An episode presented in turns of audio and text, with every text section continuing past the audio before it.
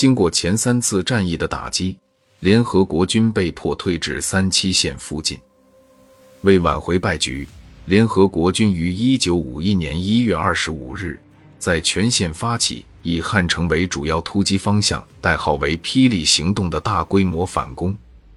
志愿军根据西顶东打的作战方针，以一部兵力在西线汉江南岸地区进行坚守防御，钳制联合国军的主要进攻集团；在东线则诱敌深入，而后集中主力实施反击，从侧翼威胁西线之敌，动摇其布势，制止其进攻。至二月九日。东线之敌已被志愿军阻击在地平里地区的横城以北一线，造成志愿军反击的有利态势。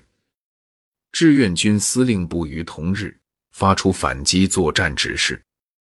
二月十一日下午五时，邓华指挥第三十九、第四十、第四十二和第六十六军，按照预定计划，从西起居色至东至三距里。约三十三公里的地段上，向横城地区之敌发动进攻。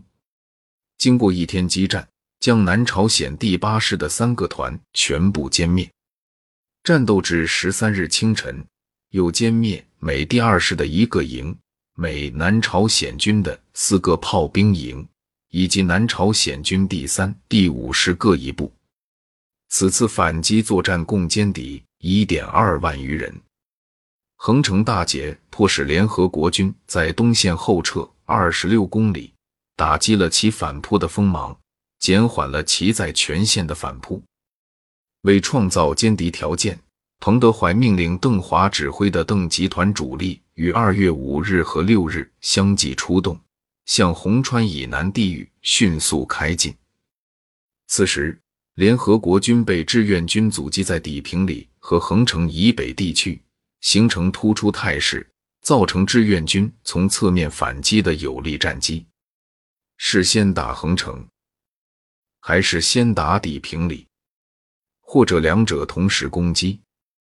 二月七日，彭德怀专门致电邓华，并有关各军及韩先楚和第三十八军征询意见。次日，第三十八军、第四十二军韩先楚、邓华先后回电。但仁者见仁，智者见智，主张各异。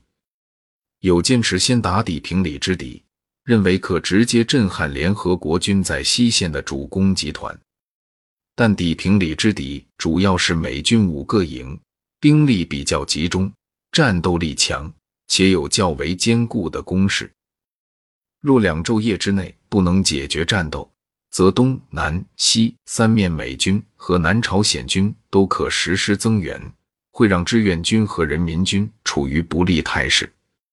横城之敌虽多，但主要是南朝鲜军，战斗力弱，且处于运动中，态势突出，两翼暴露，有利于志愿军在人民军配合下实施围歼、出战，将其打乱的把握较大。